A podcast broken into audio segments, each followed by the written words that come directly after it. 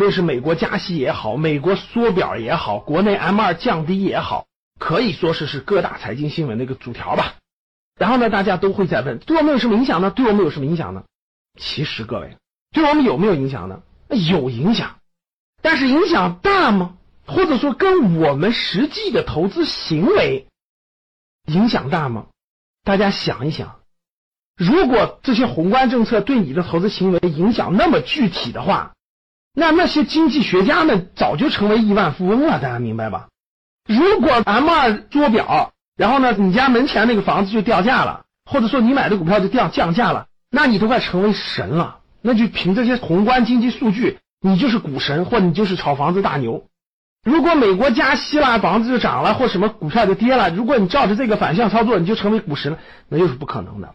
为什么呢？各位，从宏观变化到具体的公司变化，它有一段距离。从宏观变化到你家家门口那个楼盘涨跌，那更是有一段距离。各位，什么意思呢？世界很大，中国的大城市就有几十个，中小城市全加起来可以说是几百个。全国有两千个县，中国有三千家上市公司，每个公司的业绩都不一样，每个公司所处的行业，它的产品是否有创新？它的业绩增长还是下滑？它在手订单是多还是少？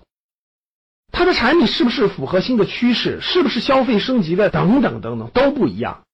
全国这么多城市，中小城市加起来三百个以上，每个城市的人口情况不一样，每个城市产业不一样。你家那楼盘门口的十字路口，你家周围的人流量都不一样。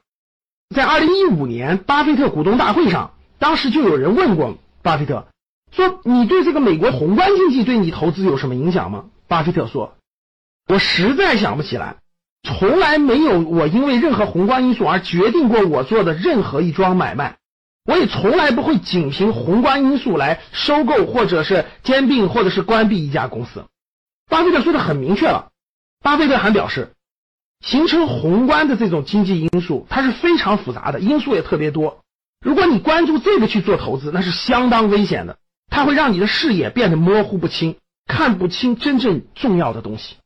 我觉得也是这样的，各位。作为我们普通个体来说，我们不如把时间认认真真的去分析这个行业，分析这个行业里面的好的公司，分析这个创始人，分析这个公司的产品，分析他的管理团队，分析他产品的商业模式，分析他的客户需求，分析他的消费者心理，等等等等。我觉得这些才会让你心中更有数。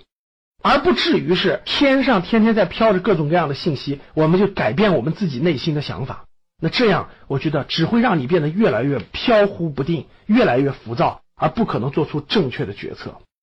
对于上市公司来说，从宏观的变化到公司的发展有一段距离，从公司的发展到股价的变化又有一段距离，股价的变化到你是否是成功的投资还有一段距离。各位。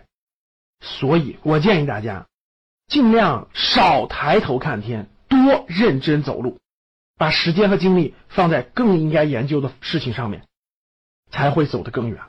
所以说，如果你是一个投资者，你很精通宏观经济分析，你很了解，那可以做一个辅助的手段，也算是个好事儿。但是如果不懂，其实也没有太大关系。